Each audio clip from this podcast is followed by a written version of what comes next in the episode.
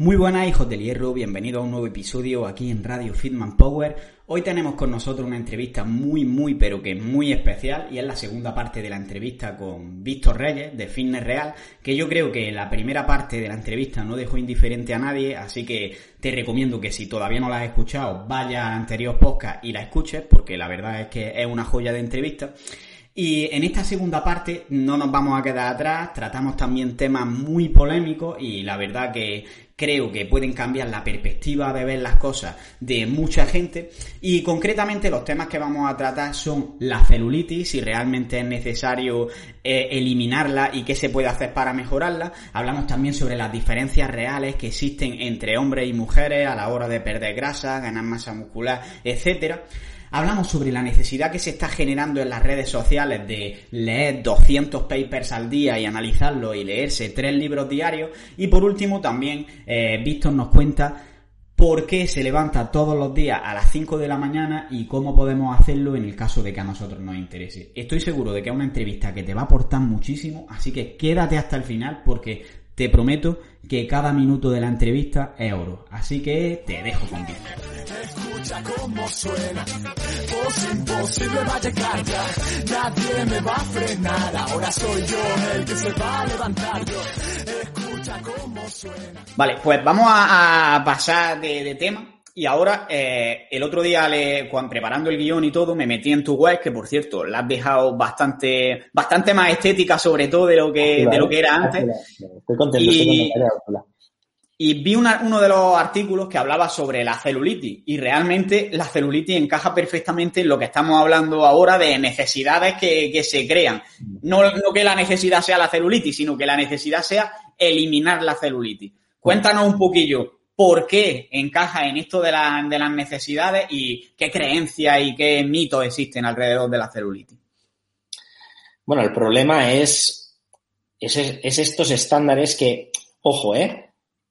en este caso son femeninos. Hay ciertos estándares físicos femeninos que generan una presión de una chica tiene que verse de esta manera o tiene que actuar de esta manera o tiene que lo que sea de esta manera, ¿no? Eh, pero esto también ocurre en mayor o menor grado en cualquier, en, tanto en tíos como en tías, ¿vale? Por ejemplo, un tío, pues un tío tiene que estar grande, tiene que estar musculado, tiene que ser masculino, tiene que tener no sé qué, o si no, no es un tío, ¿no? Esto también ocurre. Entonces, en este caso, es algo muy, muy, muy femenino el tema de la celulitis y de que nos han vendido de que la celulitis es fea, es, eh, no es estética, es desagradable y las tías tendrían que hacer todo lo posible para retirar o quitar la celulitis porque así se van a ver mejor. La realidad es que un altísimo porcentaje de las tías tienen celulitis, es algo completamente normal, es algo socialmente impuesto que es desagradable, ¿vale? Entonces ahora la gente lo ve desagradable porque le han dicho que es desagradable en, en, gran parte, ¿no? Y ahí, y ahí estamos, en este, en este caso. No, no, es un problema, algo que tienen las... Es como tener pecas. Pues yo qué sé, tío, pues hay muchas chicas que tienen pecas, imagínate que te venden que, tías, las pecas son desagradables porque son manchas en la piel. Una mujer tiene que tener la piel súper no sé qué, sé y todas las tías del mundo, ¿qué puedo hacer para perder las pecas? Esta pomada, este no sé qué, ¿por qué puñetas? Me tapo las pecas. Tío, tienes pecas y ya está, joder, y no pasa absolutamente nada. Tienes celulitis y ya está, no, no, pasa puto nada, ¿sabes? Entonces, hay una capacidad de autojoderse eh, brutal. Eh, entonces es eso, es esa necesidad impuesta que antes no existía y ahora de repente eh, todas las tías están súper, súper rayadas para no sentirse socialmente aceptadas por algo que prácticamente todas las tías tienen en mayor o menor grado. Entonces es una situación muy complicada en la que se encuentran, por descontado. Esto me recuerda a mí un, montón lo que acabas de comentar, de que al final es como una imagen autoimpuesta que, ha puesto la, propia sociedad a planchar la ropa, tío. que parece, la gente me puede tomar por loco, pero realmente planchar la ropa, nosotros vemos la ropa arrugada como fea porque es algo que socialmente se ha visto así. Nadie te ha dicho a ti la ropa tiene que ir planchada, ni es algo que, que, que esté arrugada sea antihigiénico. No, simplemente que ya lo hemos normalizado, que lo normal es que la ropa tiene que estar totalmente lisa. Y en realidad es algo que te requiere inversión de tiempo, inversión de energía. Eh, o sea, yo creo que uno de, los hábitos como que nos han generado esa necesidad, yo no sé si para vender planchas o qué, pero con la celulitis pasa algo parecido. De planchar la piel. Exacto. Eh, y al final, lo que quiero que quede claro son dos cosas. Se puede, la primera, es malo para la salud tener celulitis y la segunda, si se puede eliminar, de verdad. En líneas generales no es malo, no es malo, a no ser que se llegue a un extremo ultra heavy, pero que vendría acompañado de otras cosas, ¿vale? Entonces, la celulitis simplemente es una... De hecho, el término celulitis no es del todo correcto. Esto lo explico en el artículo, bueno, de hecho, eh, no es un artículo mío, es un artículo de María, ¿vale? Que colaboraba en el, en el blog y es probablemente uno de los artículos más, más extensos y detallados sobre la celulitis que hay en, en, en castellano, ¿no? Entonces, el término celulitis implica el itis, implica como inflamación. En realidad, es una desregulación sobre todo a nivel dérmico de hay un aumento de grasa subcutánea juntamente con una mala elasticidad de las fibras de colágeno que juntan la piel, ¿vale? Con el músculo. Entonces, estas fibras no se, no se estiran correctamente. Imagínate la piel, ¿vale? Debajo hay una capa de grasa y debajo hay el músculo. Entre medio hay como unas fibras que lo juntan todo. Entonces, si tú por aquí aumentas el espacio porque hay más grasa, ¿vale? Y las fibras no se alargan para acomodar este espacio, la piel se queda aquí, esto empuja, las fibras se quedan en el mismo tamaño y este mismo tamaño es el que genera estos hoyuelos porque todo el resto aumenta menos el punto donde está la fibra de colágeno. ¿Vale? No sé si visualmente se ha, se ha, quedado más o menos, más o menos claro, ¿vale? Pero si no, ya te digo, vais, a, vais al artículo y lo, y lo veréis de forma muy, muy, muy gráfica. Entonces, a nivel, a nivel de salud, no es, no es malo, ¿vale? ¿Y se puede quitar? Normalmente no. Es decir, se pueden mejorar, ¿eh? Normalmente se pueden hacer una serie de cosas de, ostras, pues tener un estilo de vida saludable, comer, estar bien hidratado, tener una buena base de masa muscular, perder algo de grasa corporal, mejorar la elasticidad de la piel mediante algunos tratamientos. Eh, se pueden hacer cosas, se pueden hacer cosas para mejorarlo. Pero la realidad es que la mayoría de chicas siempre va a tener algo de celulitis. Son muy pocas las que no tienen celulitis son la, la, anomalía. Entonces, el, factor más importante es aprender a aceptar que esto siempre basta. Es como, a lo mejor no es exactamente el mismo ejemplo, pero es como el tema de las estrías, tío. Hay mucha gente que tiene estrías. Y, ahí están. Puedes hacer cosas para intentar minimizar su aparición o puedes reducir su, su aspecto, ¿de acuerdo? Sí, pero estrías vas a tener, tío. Eh, mucha gente tiene estrías y ya está, y tienes que aceptarlo. Y si quieres, puedes, dentro de este marco de aceptación y de no generarte odio de me doy asco porque tengo estrías, es en plan, oye, tengo estrías, tengo celulitis. Ya está, ya está. Bueno, a partir de entonces, ¿qué, ¿qué podemos hacer para mejorar la situación? Pues esto, esto, esto y esto. Vale, lo voy a probar. ¿Que funciona? Puta madre. ¿Que no funciona? Oye, me sigo queriendo igual porque es lo que tengo. Ya está. Exacto, me parece, me parece el, mejor mensaje al final, que mm. no es algo que, vaya a perjudicar tu salud por lo general y, por otra parte que aceptes que lo tienes y que, y que no es, o sea, es que realmente como hombre, yo no sé si tú estarás de acuerdo conmigo, pero a mí no me, o sea, no es algo en lo que me fije en si una mujer tiene celulitis o no. No, o sea, no, no es, no es algo que, diga, hostia, mmm, Qué, qué, desagradable. Es, que no sé, tío, pues yo qué sé, pues lo tienes. Es como la gente que tiene algún grano, pues dices, oye, tengo, tengo gente, yo, yo cuando, cuando era más, cuando era adolescente, tenía acné en la espalda y era en plan, hostia, tal. Oye, llega un momento en que dices, oye, tío, esto no es perjudicial, no me va a pasar nada, tengo granos, oye, voy a intentar minimizarlo, pero no voy a estar yo jodiéndome de decir, buah, tío, no sé qué, qué, qué, cosa, no, no me atrevo a salir, me voy a quedar en casa porque y además es que hay, es que volvemos a lo mismo, hay muchas chicas que, que, lo, que lo tienen. Y no es malo, es, es y ya está. El otro día justo había una, una chica de estas, ¿sabes? De él. El otro día fui a McFit y había una chica de estas que dices, madre mía, estás mega en forma, ¿sabes? De estas tías fitness. La gente dice, no me gustan las tías tan musculadas. Y pienso, ¿no has visto una tía de estas delante en tu puñetera vida, macho? Porque realmente impresionan mucho, ¿no? Y van con esos leggings apretados que dices, madre de Dios, o sea, has necesitado dos horas para meterte en ese legging, ¿no? Y lo veías, a través del legging lo veías, que tenía celulitis. Pensabas, sea, incluso esta tía tiene celulitis. No pasa nada. Ya está. Me encanta ese mensaje. Eh. En relación con las mujeres, vamos a seguir un poquillo hablando de ese tema. Y eh, tú mismo tenías un, un, post en Instagram que lo estuve viendo, en el que hablabas sobre que al final existen ciertas diferencias, que en verdad existen ciertas diferencias entre el hombre y la mujer, no somos exactamente iguales, pero a grandes rasgos lo que tenemos que hacer pues, a nivel de entrenamiento, de nutrición, etcétera, es en un 99% lo mismo. Entonces me gustaría que nos expliques qué diferencias reales existen y si consideras que es lógico que, se haga un servicio, por ejemplo, orientado específicamente a mujeres, por lo que hablábamos del principio, de hablarle a un público. Este es un tema peliagudo. Este es un tema peliagudo. Y lo sabes. a ver.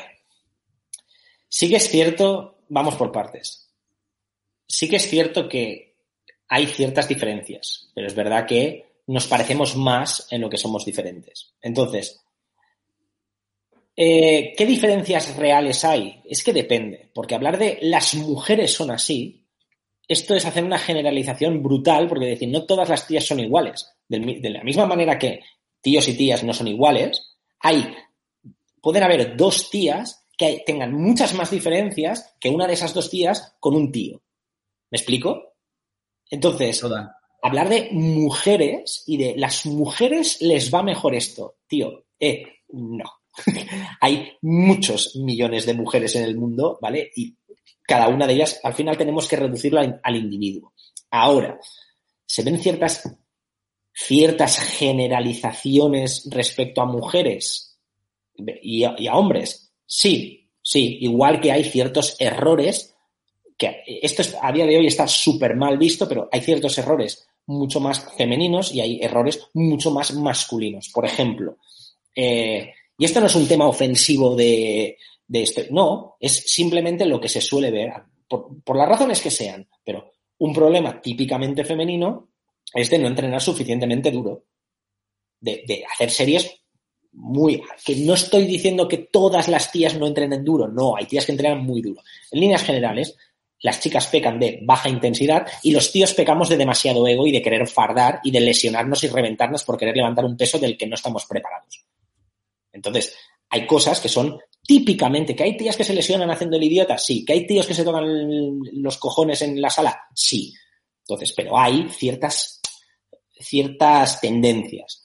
Entonces, en cuanto a tíos y a tías, también hay ciertas generalizaciones. Por ejemplo, hay algunos estudios que observan que las chicas pueden tolerar más volumen de entrenamiento. Las chicas tienden a, por un tema de distribución de fibras y de flexibilidad metabólica, tienden a poder a sacar más beneficio a repeticiones más altas, tienden a poder recuperarse antes, por lo tanto necesitan descansos un poquito más cortos, no todas, ¿vale? Eh, hay chicas que tienden a verse favorecidas por una alimentación más alta en grasas. Las chicas en general degradan menos proteína, por lo tanto necesitan un poquito menos de proteína. También pueden construir un poquito menos de masa muscular, ¿vale? Por lo tanto, no necesitarían tanta proteína. Cosas así. Esto existe.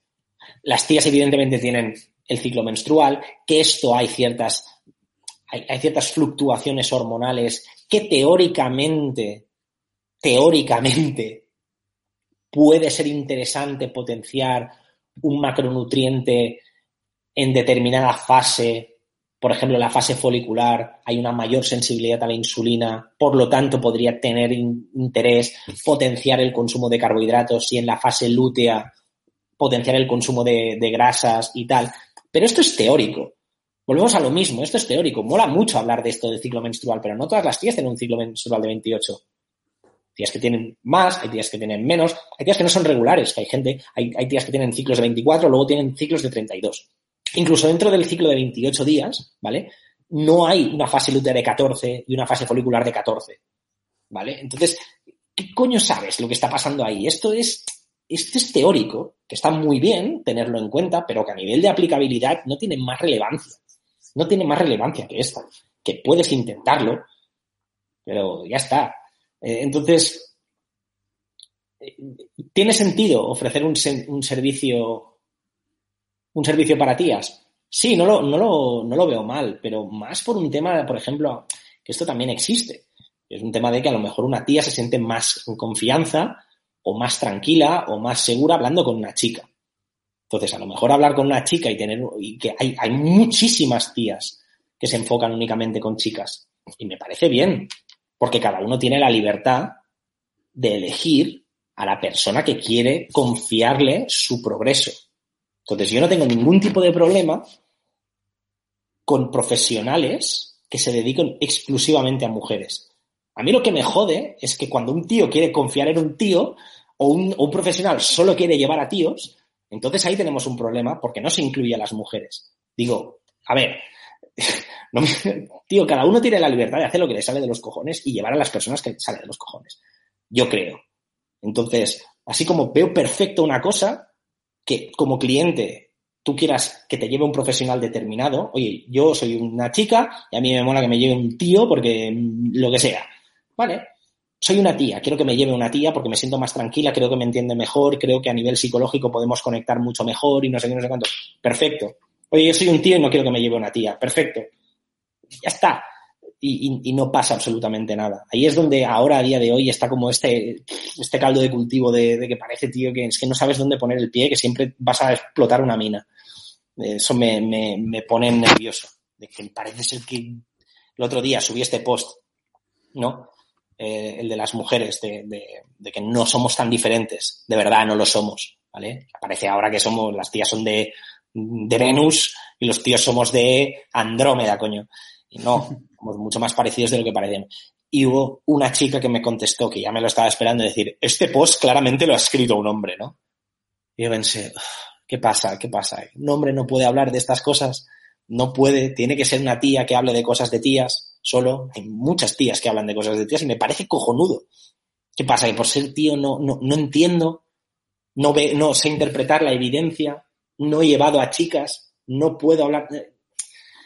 Es, es, es un tema que empieza a ser un poco pesado, la verdad, un poco cansado. Pero bueno. Total, yo también he tenido varias experiencias de este tipo, de, poner una publicación, yo que sé, hablando de algo del ciclo menstrual y, lo mismo, que haya un montón de, chicas que se ofenden y al final mm, eh, tampoco te lo tienes que tomar como, como, algo personal, o sea, yo lo tomo como he dado la información que, que conozco y habrá personas que por eh, la situación en la que se encuentran ahora mismo o no están preparadas para recibirla o directamente no están de acuerdo, no todo el mundo tiene que estar de acuerdo con lo que yo divulgue. y, concretamente, además en esto, por ejemplo, yo personalmente soy de los que se siente más cómodo trabajando con, mujeres. Y yo creo que tú has hablado de que cada persona puede elegir quién le lleva, quién, quién le entrena, quién le lleva la nutrición, pero también al revés. O sea, tú como profesional puedes decidir con qué tipo de persona estás más, te sientes más cómodo y tienes más capacidad de, de ayudarle. Y yo, por ejemplo. Teóricamente sí, sí que podría ser, podrías, teóricamente. Pero a la práctica no acaba de funcionar así. Y eso es lo que a mí me molesta. De que tú puedes elegir como profesional decir, yo solo quiero llevar a mujeres. Y me parece esto fantástico, tal, no sé qué, no sé cuántos. Yo como profesional solo quiero llevar a tíos. Eh, ¿Qué pasa? ¿Por qué? ¿Por qué? ¿Por qué? No, ¿qué? Esto es, ¿por qué no incluyes a las tías? Pues el otro tampoco incluye a los tíos y no ha pasado nada, joder. Entonces, es esa sensación de, ah, si tú eres un profesional y te sientes mucho mejor trabajando con tías, let's go, tío. O sea, por favor, hay muchas chicas, ¿vale? A ayudar. Y cada vez estamos haciendo un mejor trabajo, ¿vale? Y cada vez hay más tías entrenando duro y dejándose de hostias de mitos típicos de mujeres y tal. Y creo que estamos yendo en el buen camino. Adelante, adelante. Porque además las tías suelen ser un público muy agradecido a la hora de divulgar, normalmente. ¿Vale? Pero sí que es verdad que hay estas tendencias de pensar, pero bueno. Sí, sí. Y de hecho, lo, que has comentado, o sea, sí que es verdad eh, que la has centrado más un poco en el, en el punto de vista fisiológico las diferencias entre hombres y mujeres, pero al final, a nivel de condicionamiento social, etcétera, sí que existen diferencias claras normalmente de cómo piensa uno y cómo piensa otro. Y yo personalmente, por lo que me siento más mejor con mujeres, es porque, por una razón o por otra, como que yo he pasado más por la historia que suele tener una mujer de, supongo que porque tengo dos hermanas, mi madre, al final he estado toda la vida rodeado de mujeres, pero como que a mí se me ha inculcado lo de adelgazar, no sé qué, hay que restringirse y he pasado por esa historia. Entonces, creo que puedo ayudar más a esa persona que a alguien que siempre ha tenido la visión de tengo que ser súper grande, súper fuerte. Claro. Sí, sí, sí. Y además es que es eso. Ahí, ahí, a nivel psicológico, una tía y un tío no han pasado por las mismas experiencias vitales ni por las mismas presiones sociales, que repito, ¿eh? la presión social de lucir de una determinada manera no es exclusiva de las tías. Los tíos también tenemos cierta presión social. Es lo que dice. Mira las Barbies. Bueno, tío, mira a He-Man, mira a Dragon Ball, mira cualquier, a cualquier dibujo, tío. Todos están mega mazados de mega definidos, mega cachas, mega fuertes, mega resistentes, mega estoicos y mega no sé qué. También hay una visión muy clara de cómo tiene que ser un tío, de la misma manera que hay una visión muy clara de cómo tendría, entre comillas, que ser una tía y esa presión social asociada a eso. Entonces, las tías vienen con, una, con un bagaje emocional diferente al tío. Entonces tú te puedes sentir mucho más cómodo lidiando con ese bagaje emocional de un determinado, de, un determinado género. ¿Sabes? Y no pasa nada. Y no pasa nada. El problema es ese, es que no pasa nada. ¿Sabes? Exacto. Yo creo que al final se trata eso, de que, de que aceptemos que a nivel de derechos, etcétera, somos iguales, pero que sí que existen ciertas diferencias a nivel de, la historia de cada persona, pero igual que existen diferencias entre tú y yo también. Claro, que, eso que, es lo que decíamos. Tú ahora me dices, hostia, yo es que me siento más cercano a, a lo mejor, me siento más cercano a mujeres porque yo he vivido unas experiencias vitales que me acercan más a esta presión social que han tenido las mujeres, ¿vale? Y a lo mejor una chica, yo tenía una, una clienta, ¿vale? Que tenía nueve hermanos nueve hermanos. O sea, el padre era en plan, yo no voy a parar hasta que tenga una niña. Tuvo nueve hijos y después ella.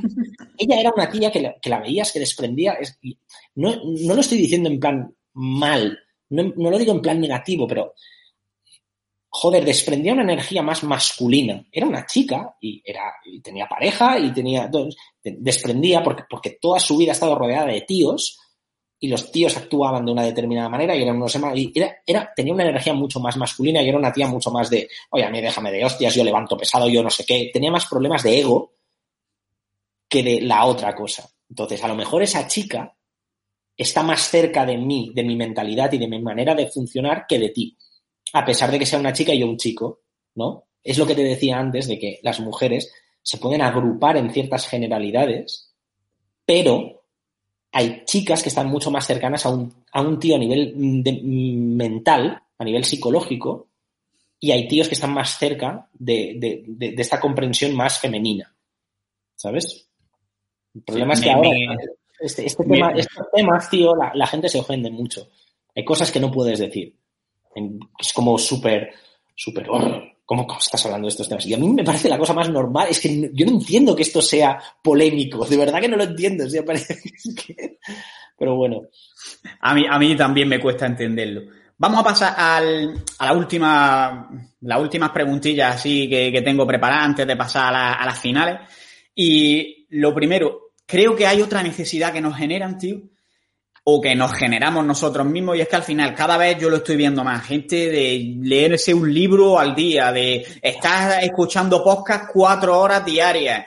Y yo soy el primero que caigo en esto de decir, hostia, necesito aprender más, necesito aprender más. Pero como que se nos genera una necesidad de, de formación continua, de aprender cada día más y sobre todo, ¿qué opinas tú de esta necesidad que nos generamos y cómo podríamos lidiar con ella?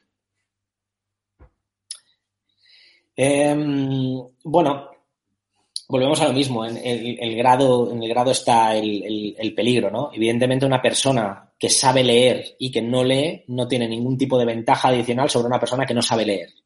Entonces, evidentemente, leer es, es interesante, pero leer no es, o sea, si tú lees ficción y tú lees libros y tal, de hecho, aún con ficción, tú no lees ficción simplemente por leerte libros, tú te lo lees para disfrutar de la historia. Tú no estás contando los libros de, me he leído 27 libros este trimestre y te han gustado, no lo sé, no, me los he leído porque quiero leer libros. ¿Cuál es la, la finalidad de leer libros? Pues eh, si lees ficción es disfrutar de la historia, entiendo. Si tú lees libros de, de ensayo, por ejemplo, libros de productividad, de desarrollo personal, de entrenamiento, de nutrición, de lo que sea, ¿vale?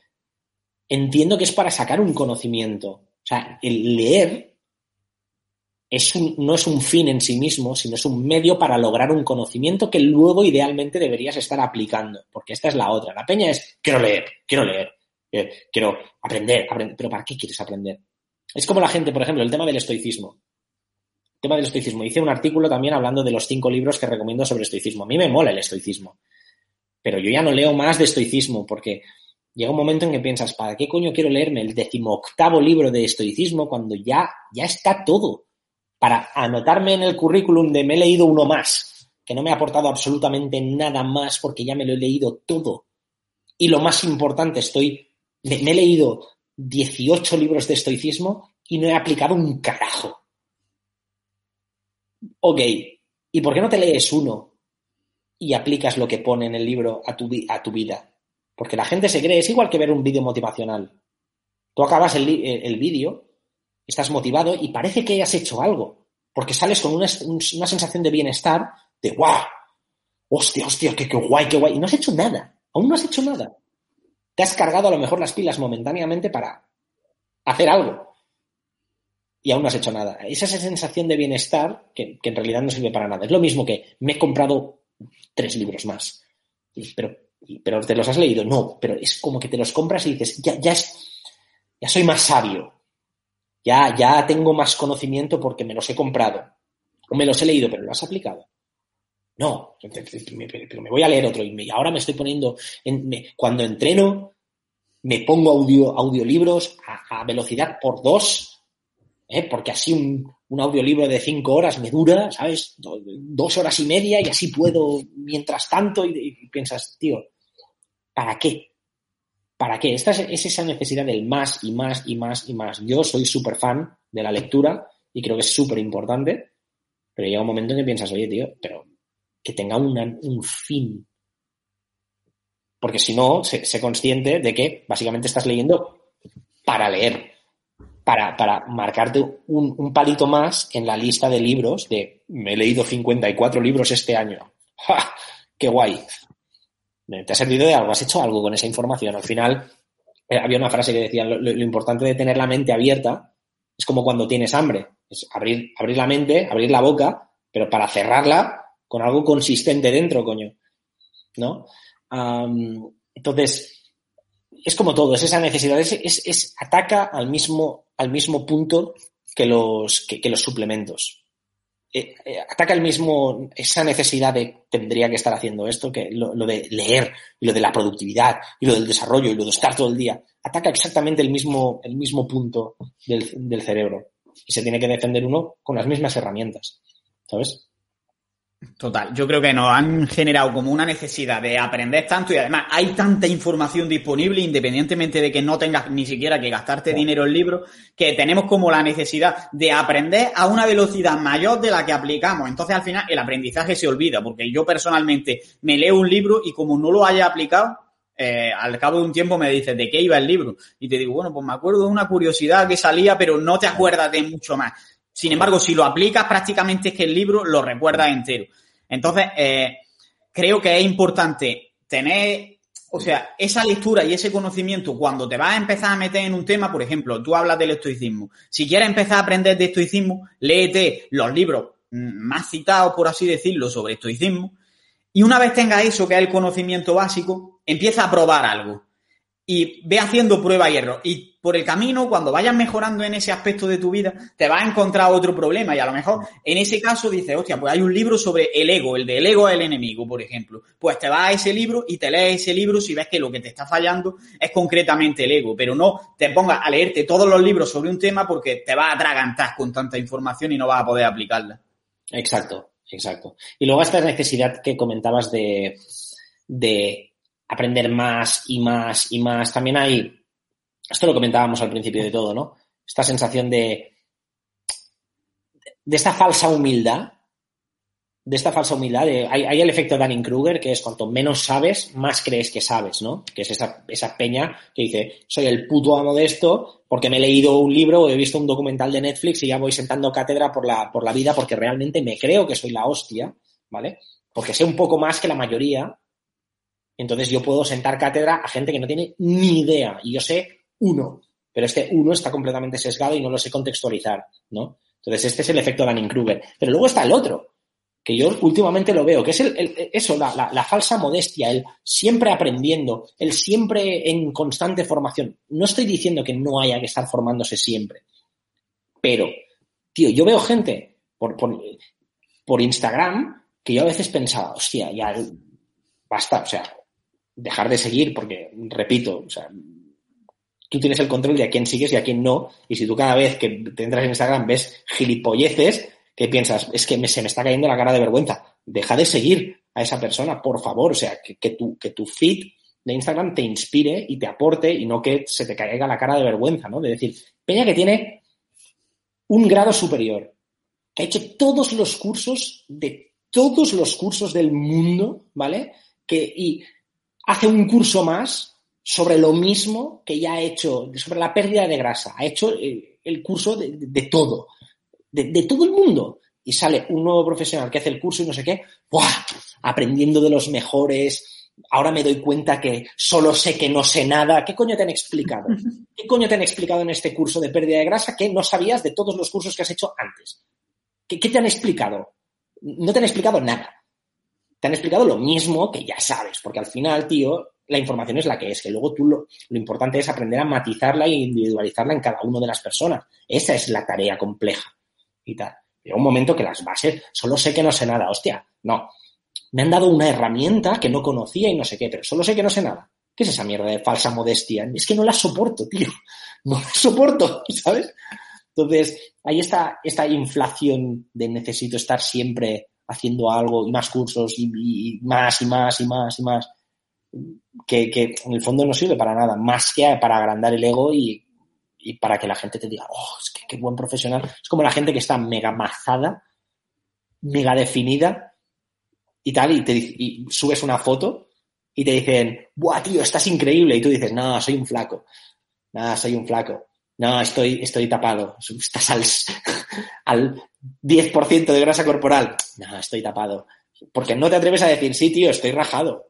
O estoy fuerte, tío. No, estoy, no soy el tío más fuerte de la vida, pero estoy fuerte, coño. Y que por algo llevo 10 años entrenando. Sí, pues para una persona normal, a lo mejor para un culturista de élite, no estoy fuerte, pero para la mayoría de personas y para mí, tío, yo a lo mejor vengo de 48 kilos, peso 87, te voy a decir que soy flaco, pues comparado con quién. Y yo creo que pues, estoy contento con, mi desarrollo, de verdad que lo estoy. Y no voy a ir, es que estoy súper flaco, para que me digan, no, está súper bien, ¿sabes? No, no. Total. Y en lo que, en lo que comentas de, de, de lo de hacerte de pérdida de grasa, todos los cursos del mundo, y sale uno nuevo y ¿qué has aprendido? O sea, yo eso siempre creo que se aplica en realidad a todos los ámbitos de la vida, que es lo que yo digo, la ley de los rendimientos decrecientes. O sea, eh, a ti el primer libro que te lees de estoicismo te aporta eh, 9. El segundo te aporta 8. Pero es que al final llega un punto en el que te está aportando cada uno 0,1 y estás invirtiendo 10 porque eh, lo que tú dices, el primer curso de pérdida de grasa, todo lo que ves es nuevo. El segundo ya pasa a hacer, el, ves a lo mejor una parte nueva, pero la mayoría estaba en el otro. Cuando llevas 10, está todo ahí y a lo mejor hay una frase que te han dicho que te, te resuena y dices, esto es lo que he aprendido de este curso. Pero es que a lo mejor has invertido mil euros en ese curso y has invertido 40 mm, horas de tu tiempo para una frase. Sí, sí, sí. Y no solo eso, ¿eh? también hay, que tener en cuenta que yo estoy completamente de acuerdo con el tema de los, del rendimiento decreciente, ¿vale? Pero el primer libro de estoicismo que te lees no tiene por qué aportarte nueve, porque depende del libro de estoicismo que cojas. Por ejemplo, hablando de estoicismo mismo, ¿eh? Si tú empiezas a leer estoicismo por meditaciones, de Marco Aurelio, ¿vale? Este libro no le vas a sacar provecho porque es un libro que cuesta de leer y es un libro que está muy contextualizado dentro de es era el diario personal de Marco Aurelio. No era un libro explicándote el estoicismo, era sus mierdas de la cabeza que las ponía en un papel y tal y nos ha llegado por suerte a nosotros. Entonces, tú puedes empezar, por ejemplo, por, querer perder grasa corporal o, o, querer algo de nutrición y si tú empiezas con un curso de nutrición crudivegana, este curso no te va a aportar nueve, te va a aportar un uno porque es algo súper reducido, contextualizado en una cosa que es súper específica. Entonces, no solo es que conforme cada vez sabes más, la nueva información te aporta menos, y es lo que decías tú, que al final a lo mejor te sacas una frase o una herramienta o una metodología o un no sé qué, ¿vale? Sino que tienes que empezar a cribar muy bien por dónde empiezas.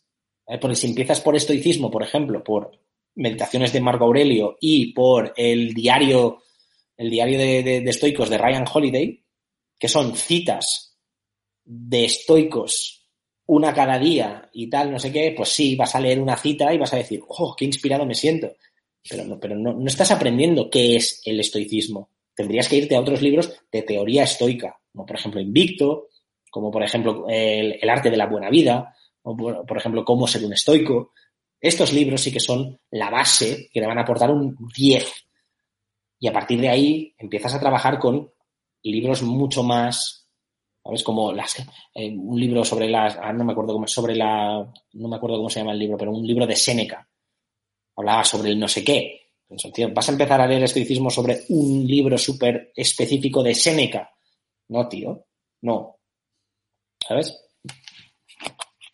Sí, sin duda. Me parece, me parece un consejo brutal y que no solo se aplica al conocimiento, sino que lo puede aplicar realmente. O sea, en el fitness, que lo hablamos, creo, en la primera parte de la entrevista, en la primera parte, la primera vez que, hicimos una entrevista hace ya años, yo creo que hablábamos de esto y era de al final en el fitness también está esa ley de rendimiento decreciente. Que una persona pase de estar en, viendo Netflix a que pase a levantar pesas al menos algunos días a la semana, el cambio es muy grande. Sin embargo, pasar de levantar 120 kilos a 130 no te cambia la vida.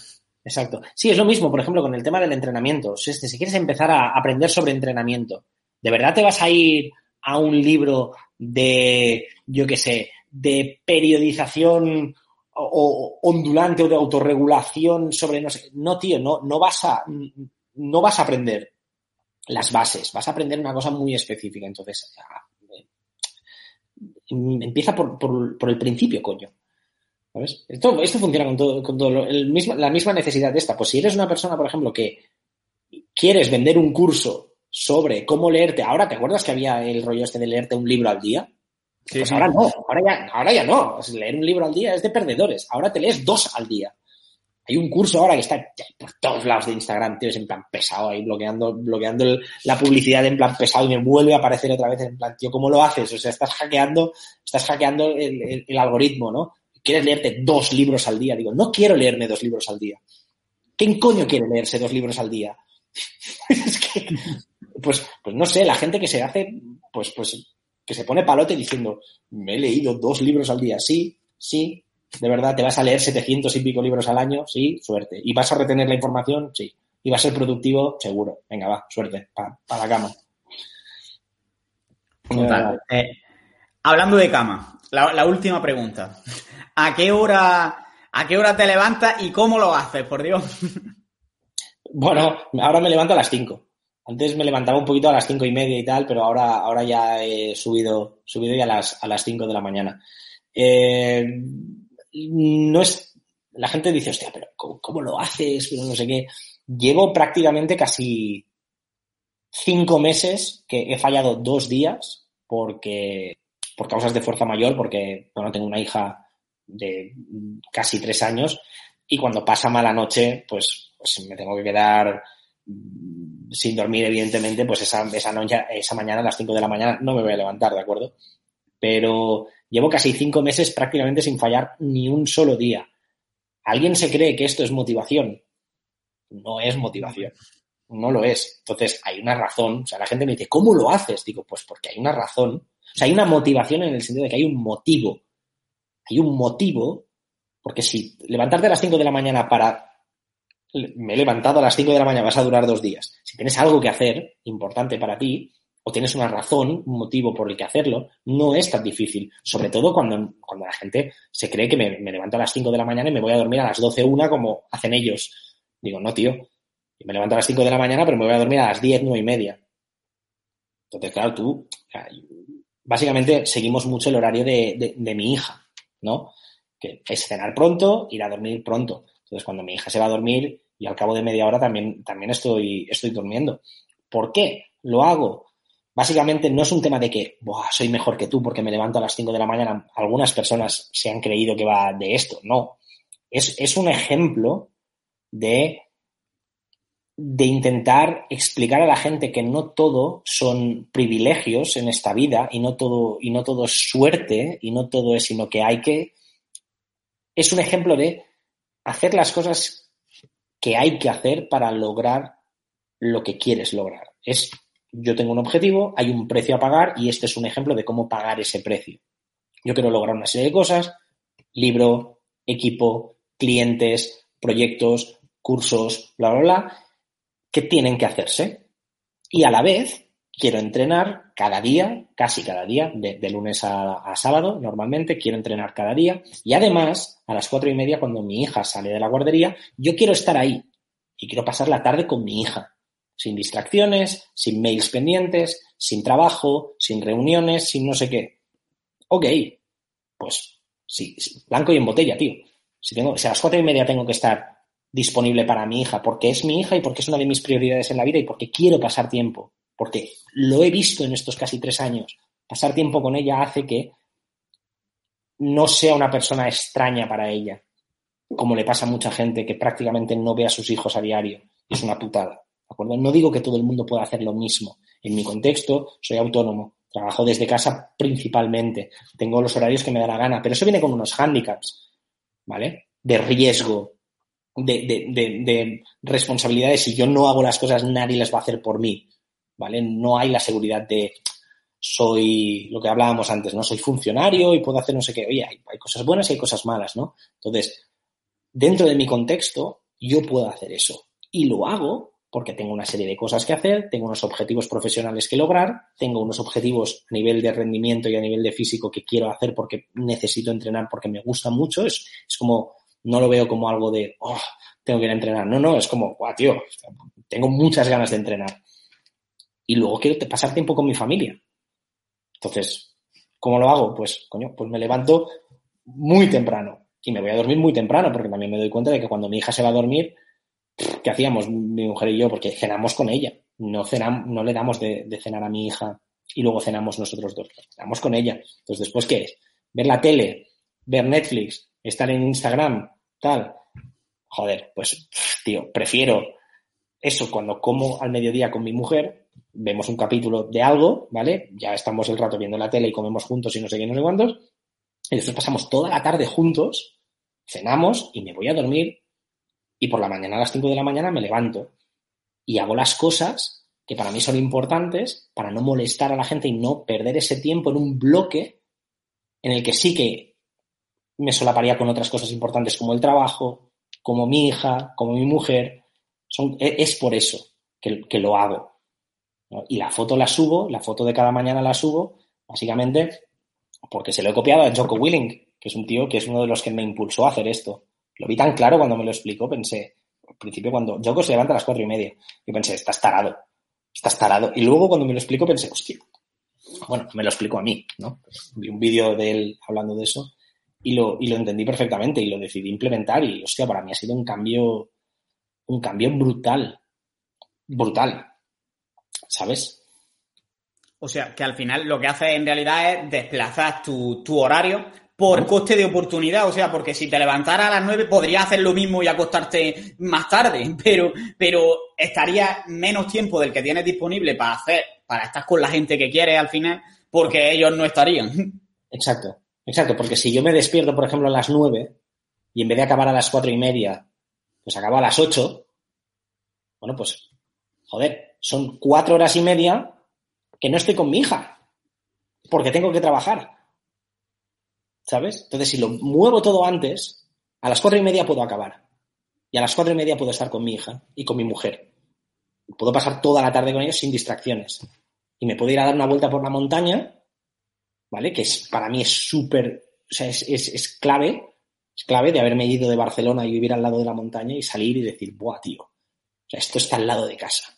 Y pasear por ahí, y, es que para mí es la, es la clave. Y otra cosa súper importante, que esto es un beneficio que muy poca gente habla, que es, es muy diferente levantarte, que de repente ya estás en la vorágine del día, es decir, imagínate, ¿eh? que me, despierto cuando se despierta mi mujer porque la niña se ha despertado. Ya me levanto y ya tengo que despertar a mi hija, eh, desayunar, rápido que tenemos que cambiarla, no sé qué, no sé, todo, todo, hostia, clientes, mails, no sé cuántos, tal, cual. Es completamente diferente a levantarte y tener dos horas para ti, para hacer lo que te da la gana en el sentido de a tu ritmo. Cero ruido, cero mails, cero llamadas. Mi hija está durmiendo, mi mujer está durmiendo. Son dos horas para mí. En realidad son tres horas para mí. De cinco a ocho. Tres horas para mí, tío. Para entrenar, para leer, para trabajar, para escribir, para, para caminar, para pasear, para, para escuchar un podcast, para escuchar música. Hostia, son tres horas. Y cuando se levantan ellas, yo ya llevo tres horas despierto, tío. Estoy en otra, en, otra onda. Estoy en, en, en otra energía. No es, hostia, rápido, no sé qué, que nos hemos dormido. Yo nunca me duermo, tío. Porque llevo tres horas despierto. ¿Sabes? No, sé si, no sé si me, explico. Sí, sí, te explicas perfectamente que al final, eh, cuando te levantas a la misma hora, es como, tengo que ayudarle a ella, aparte tengo que hacer cosas mías que son importantes, y es como que se te acumula todo en el mismo momento y la sensación de agobio es mucho más grande que si tú te has levantado, has hecho las cosas que son importantes para ti y ahora puedes hacer las que son importantes también para tu hija, para tu mujer. Claro, claro, claro. Entonces es, que para mí es lo que te decía antes, win, win, win. Todos son ventajas, tío. Todos son ventajas. Y la gente me dice, ¿y por qué no lo haces por la noche? Porque a nivel de productividad, quédate por la noche despierto y tal, no sé qué. No, porque llevas todo el día Llevas todo el día encima. Si las cosas más importantes por las que vas a irte a dormir tarde, es decir, estás no sacrificando sueño, idealmente, ¿no? Pero estás haciéndolos retrasando la hora de dormir. Lo haces al final del día cuando llevas todo el día encima, es más probable que estés cansado, que estés desperdigado, que estés desmotivado, que estés disperso, que no. No, lo más importante a primera hora de la mañana, seguro seguro. Y mantienes los mismos hábitos de, sueño eh, el fin de semana, ¿no? Sí, claro. La, pregunta, la, pregunta es, ¿no hay veces que por ejemplo, el fin de semana es más normal que, no sé, que vayas por ahí fuera a cenar o, cualquier otra cosa? con mi hija ahora no. Estás siempre, o sea, ahora mismo para ti, de lunes a viernes y entre semanas, el día a día es prácticamente igual, ¿no? Prácticamente el mismo. O sea, nosotros, por ejemplo, sí que quedamos y los fines de semana son más sociales, pero son al mediodía. Las noches, porque nos hemos dado cuenta que con, mi hija que si, que si no respetamos esto, eh, el sueño para ella es importante y la regularidad es muy importante. Entonces, irnos a dormir tarde, o sea, por ejemplo, todas las cosas que antes, oye, quedamos para cenar el sábado, quedamos para cenar, no, quedamos para comer. Quedamos para comer, porque si no, la niña se va a dormir a las once y media y cuando mi hija tiene sueño, hostia, es, está muy difícil, muy difícil. Entonces, llega un momento que piensas, sí, quiero quedar para cenar con gente ah, y, no disfrutar porque tengo a mi hija súper cabreada porque tiene sueño y no sabe gestionarlo porque es demasiado pequeña. No, tío, quedamos para comer y luego por la noche estamos en casa, estamos tranquilos, mantenemos la rutina, todo eso y ya está. Entonces, para mí, sí que es verdad que hay veces, hay veces que seguramente durante el año pasará, pues que, oye, pues que a lo mejor un día me voy a dormir más tarde y a lo mejor ese día pues no, lo respeto y ya está y no pasa nada. Pero sí que en general respeto también los fines de semana. Porque es que además es que me gustan mucho esas tres horas, es lo que te he dicho antes, yo soy un poco introvertido también. Y yo necesito ese, ese, rato de, silencio, de, soledad, de para mí. Y, y me carga mucho las pilas para empezar y, a veces mi hija tiene mañanas complicadas de no me quiero levantar, bueno, como todos los niños, ¿no? No me quiero levantar, no quiero comer, no quiero no sé qué, no me quiero no sé. Y, y es en plan, si me acabo de levantar, estoy con sueño, estoy con tal, y tengo que estar luchando con ella, pienso, no tengo la paciencia. Si ya vengo despierto, ya vengo entrenado y ya vengo tal, estoy mucho más paciente y estoy mucho más presente, ¿sabes? Después de, después de esta conversación, que no te extrañe que mañana te, te mencionen una historia a las 5 de la mañana, ¿eh? con una foto del reloj, igual que haces tú. Sí, pero es que no es un tema de hacer lo que yo hago. O sea, yo lo hago no porque crea que todo el mundo tiene que hacer lo mismo. Sí que creo que la mayoría de personas se beneficiarían de levantarse más temprano, porque las últimas horas del día son las menos productivas, en las que la gente pierde el tiempo haciendo nada. Entonces, si tienes algo que hacer y quieres lograr cosas, si tú estás contento con tu vida y te dormir a la hora que te da la gana. No estoy intentando hacerte sentir mal porque yo me levanto y soy súper guay y tú no y eres una mierda de persona. Estoy intentando enseñar el ejemplo de que yo quiero hacer una serie de cosas y lo hago de esta manera.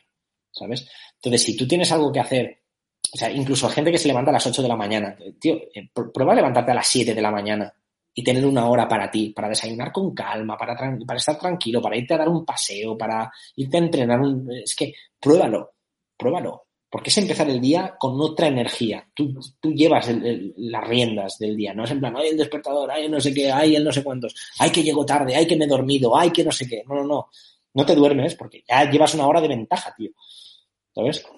Sí, sí, yo te lo digo porque lo he probado y, es que lo he comprobado en mí mismo, eso, esos beneficios. Y además te he preguntado, de hecho, lo del fin de semana, porque yo sí que lo que notaba era que, claro, el fin de semana a lo mejor iba a casa de mis padres, que vivían en Granada, no, no aquí en Sevilla.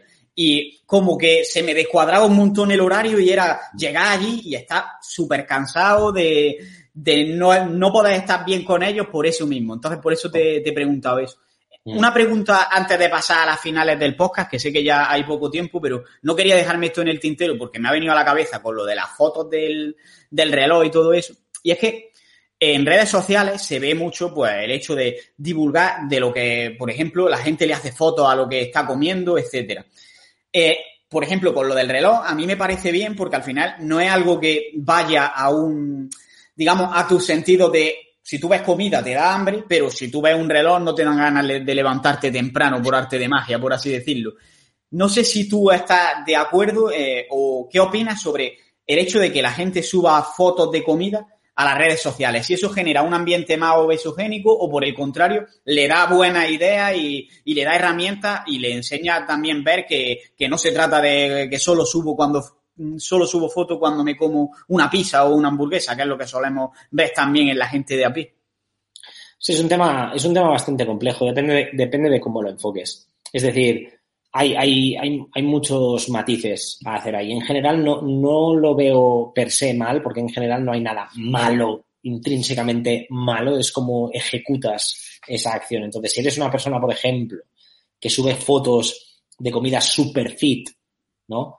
Y que prácticamente o directamente no te comes, simplemente lo haces por la foto, o te pasas tres horas intentando arreglar el plato para que sea fotogénico para Instagram o no sé qué, o tienes esa necesidad de subir fotos siempre y exhibir lo que haces en tu vida, o solo subes fotos cuando te comes una cosa guarra dando a entender que comes eso a menudo y estás de puta madre cuando es algo esporádico y estás intentando engañar a la gente. Eso no me parece, no me parece saludable, dijera.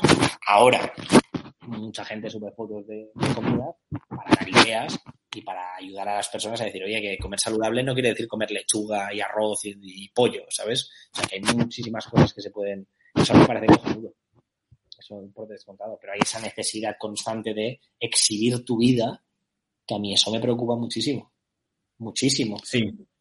Bueno, eso, eso creo que creo que lo hablamos en el otro podcast y como nos, nos pongamos a hablar hoy de esto, yo creo que podemos tirarnos aquí otra hora y tampoco quiero entretenerte tanto. Por eso, por eso, que, ya lo hablamos la anterior vez y sigo pensando lo mismo. Creo que la gente...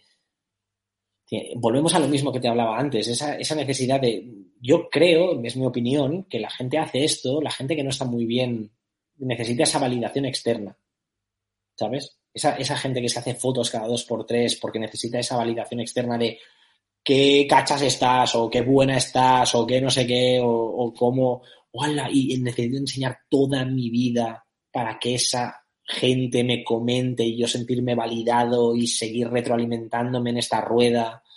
Yo creo que ahí hay algo, en general suele haber algo, hostia, raro ahí, ¿no? De, ¿Qué necesidad tienes de enseñar tu vida a los demás? Oye, no estoy hablando ¿eh? de cosas esporádicas, pero de si sé exactamente en, en tiempo real dónde estás y qué estás haciendo en cada momento, yo no sé si eso es muy normal o no.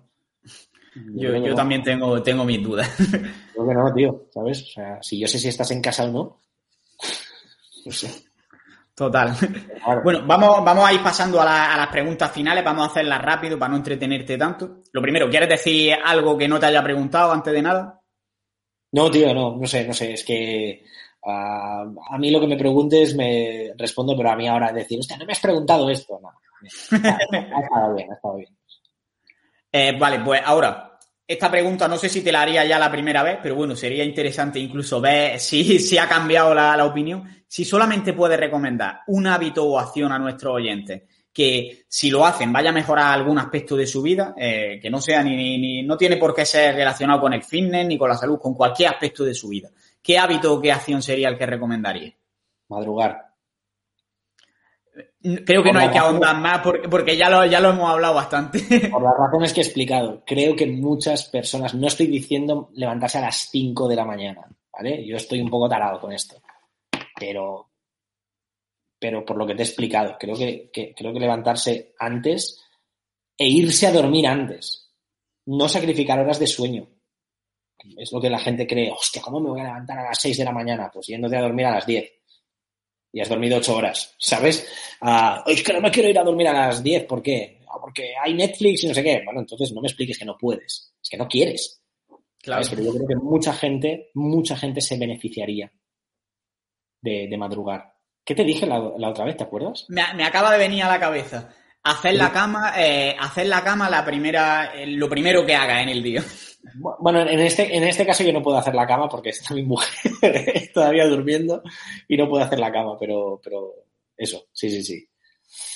De hecho, eso, eso, lo apliqué y lo decías porque te ayuda como a entrenar la disciplina desde primera hora, por así decirlo, y, y es verdad, o sea, lo comprobé por mí mismo. Ahora tengo el mismo problema que tú, que es que cuando me levanto normalmente sigue habiendo gente ahí. Sí, no es tanto la disciplina, sino el decir, voy a hacer algo y hacerlo, aunque sea pequeño. Has, has, hecho algo, has dicho que vas a hacer algo y lo has hecho. Es una cosa extraña. Hay mucha gente que dice, eso es una gilipollez. Yo creo que no es tanto. Esa, esa, es, en, es esa frase en inglés que digo, que dice, how you do anything is how you do everything. Es decir, como haces cualquier cosa es como, o sea, las pequeñas cosas como haces las, las grandes cosas, ¿no? Si no eres capaz de hacerte la cama, ¿cómo pretendes ¿sabes? Es algo tan pequeño y tan estúpido y tan no sé qué, que si no eres capaz de hacer eso, ¿cómo puñetas te vas a plantear? Ah, es que quiero ser eso y quiero ser lo otro. Empieza por algo pequeño, coño. Haz la cama. ¿sabes? Eso, ¿eh? eh, Ahora, si para tomar cualquier decisión que vayas a tomar en tu vida, tuvieras que repetirte el mismo mantra, una misma frase que diga, esta la voy a utilizar como brújula, por así decirlo, ante cualquier decisión, ¿cuál sería esa frase? Haz lo que puedas con lo que tengas. Creo que esto lo he aprendido mucho en el confinamiento. De mis circunstancias eran pues estar confinado en un piso en Barcelona con mi mujer y mi hija, evidentemente. Y eso que te decía antes, de que, hostia, yo recuerdo ahora como lo, lo bueno, encuentro, lo, recuerdo como un periodo como más entrañable que otra cosa, ¿no? Pero sí que es verdad en su momento me pasé mal porque me estaba comparando de, para mucha gente del sector del fitness, estar, estar encerrado fue lo mejor que le había pasado en la vida. Buah, estoy leyendo a saco, buah, 27 proyectos, estoy leyendo 47 papers al día, estoy no sé qué, estoy sacando 29 ebooks, estoy haciendo el, buah, lo mejor que me ha pasado en la vida. Y yo me estaba comparando con esta gente y decir, yo no puedo hacer esto porque tengo a mi hija todo el día en casa. Y mi hija, o sea, estaba, bueno, sigue, sigue estándolo bastante empadrada. Es decir, que quiere estar mucho conmigo y quiere estar mucho rato conmigo y es en plan, yo no tenía capacidad prácticamente de tener un rato de concentración y fueron meses perdidos, completamente perdidos. Y era ese momento de decir, hostia, incluso llegó un momento que, esto lo he hablado también en algún directo, y le ha pasado a mucha gente. Cuando hablas de estas cosas y la gente le ha pasado lo mismo, dices, hostia, tío, es verdad que, que, que a este también le ha pasado, ¿no? De empezar a tener un poco de resentimiento hacia tu hija por decir, si no estuvieras aquí, yo podría estar haciendo esto. Y llega un momento que piensas, ¿eres gilipollas o qué te pasa? ¿Sabes? Tu hija está aquí. ¿Cómo que si no estuviera? Entonces está aquí, te jodes, ya está. Y, ha- y haces lo que puedes con lo que tienes. Y no te estás comparando con otras circunstancias que no existen. Te estás comparando con otra persona que a lo mejor tú dices, ¡buah! Te enseña por redes sociales que, ¡buah! Estoy súper productivo y no sé qué. Y lleva cuatro meses solo en su puta casa, ¿vale? Y se está, se está muriendo del asco. Y la única manera que tiene de no entrar en un brote psicótico o depresivo es volcarse en redes sociales y trabajar todo el puñetero día porque no se aguanta él mismo y está solo desde hace cuatro meses. Tú no lo sabes eso. Y en cambio te ve a ti que dice, Buah, está con su familia, está con su hija, está no sé qué, Buah, ojalá yo pudiera. en-". Es que no lo sabes, tío. Es que no lo sabes. Total. Haz lo que puedas con lo que tengas. Y ya está. Si haces lo que puedes con lo que tienes, estate tranquilo. Estate tranquilo, vete a dormir tranquilo. Porque estás haciendo lo, lo que puedes, o sea, es que Claro. no tiene más. Con lo que tienes. Es que, claro. Sí, sí. Vale, ahora, conte- contenido que, que nos recomiende ya de cualquier formato, en podcast, en canal de YouTube, en el que sea. Eh, hay un hay un tío que, bueno, siempre, siempre lo recomiendo, es que se, es que se el amo, John Gallardo. John Gallardo. Su, su, su Instagram es súper guay, tío. Súper guay. Me, me fascina ese tío. Es, es de esas personas que, que aprendo, que aprendo de verdad con él. Y, y que, y que te dan hostias de realidad como a mí me mola y que es un tío que no está para tonterías, me- me mola mucho. John Gallardo, sin duda. Pues lo apunto. Y quieres nominar a alguien que cre- creo que la, última vez lo traje a él al podcast también porque tú me lo recomendaste. ¿A quién? A, a Joan Gallardo lo traje yo creo que porque tú me lo Ah, vale, te recomendaste. lo Antes no hacía esa pregunta, pero me lo recomendaste, Ah, te lo empecé a seguirlo fíjate. y, y vino aquí. Fíjate, fíjate. ¿Quién? ¿Has traído a Miguel Ángel Florido? Sí, pero estaría encantado de traerlo otra vez. ¿eh? Pues a Miguel Ángel, a... Ya no sé, tío. Sí, es que a veces, a veces, ¿sabes esa sensación de quiero pensar en alguien y me bloqueo y no me viene nadie a la cabeza? Ah, no te sabría decir. Espera un momento, voy a... No tengo el móvil aquí. Muy bien. Pues no sé, tío. Ah, espera, sí, aquí. A ver. A ver, a ver. Déjame un momento mirar a ver si encuentro a alguien que diga, ay, sí, puta madre. Miguel Ángel, la verdad que además fue de los podcasts yo creo que más he escuchado aquí. ¿eh? Sí. Es, es un máquina. Eh, ¿has- has- has- ¿Le has hecho una entrevista a, a Adri Albiol, Adri Airlines? Ah, pues no. De hecho, no, no le seguía muy de cerca, la verdad. Sa- Sabía de su existencia, pero... Pues eh, te- va a ser, va a ser una entrevista graciosa, tráelo. Pues lo apunto. Sí. Y Eh, por último, para acabar, eh, tus proyectos, tu- dónde puede la gente encontrarte, que supongo que la mayoría de la gente ya, ya lo sabrá, pero cuéntanos un poquillo de lo que vas a hacer en los próximos tiempos, que, está, que has empezado a entrar otra vez de nuevo más en las redes sociales, has cambiado la web, estás haciendo un montón de cosas, se te ve más activo. Cuéntanos un poquillo cuáles son los siguientes pasos. Bueno, ahora evidentemente me pueden encontrar en fitnessreal.es, ¿vale? Que ahí es donde es el centro neurálgico de toda mi actividad. Eh, ahora, justo dentro de, bueno, justo dentro de un mes tampoco quiero porque esto está siendo más lento de lo que yo me imaginaba y está llevando mucha frustración por delante, pero bueno, eh, voy a sacar mi primer libro, ¿de acuerdo? Que eso ya es un proyecto que ya llevo tiempo, tiempo escribiendo, ¿de acuerdo? Llevo desde 2019 escribiéndolo. Em, luego, eh, dentro de, dentro de Fitness Real también ah, es lo que te comentaba antes, que ahora ya llevo, te- tengo un equipo de personas que trabajan conmigo para ay- ayudar a la máxima cantidad de personas posible. Cada uno está especializado en un ámbito en concreto, con lo cual podemos abarcar a más gente, porque yo ya no, yo ya no daba abasto desde hace mucho tiempo, además. Em, luego el siguiente, cuando saque el libro, lo siguiente va a ser el podcast.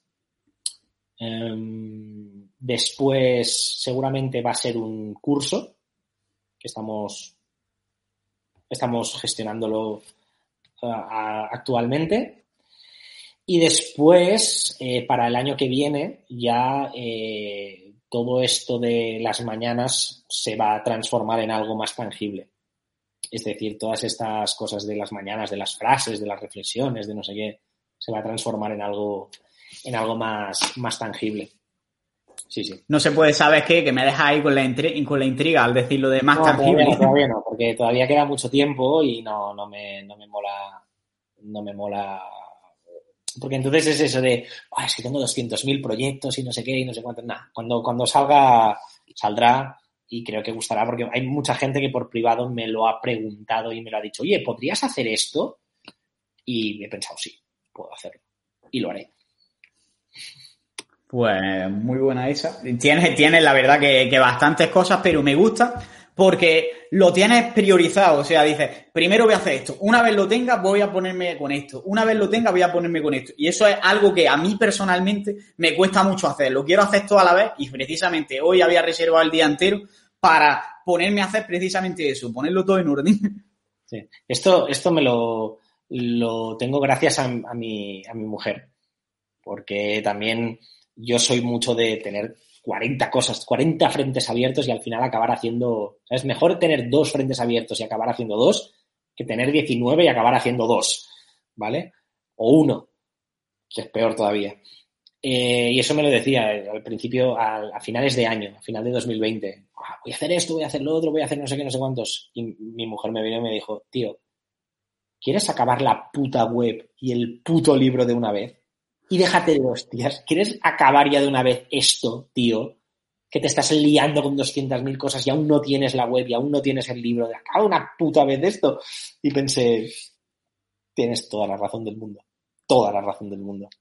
Y dije, fuera, todo lo demás, fuera. Hasta que no esté la web, ¿sabes? Y el libro, no empiezo con las siguientes cosas. Y ya está.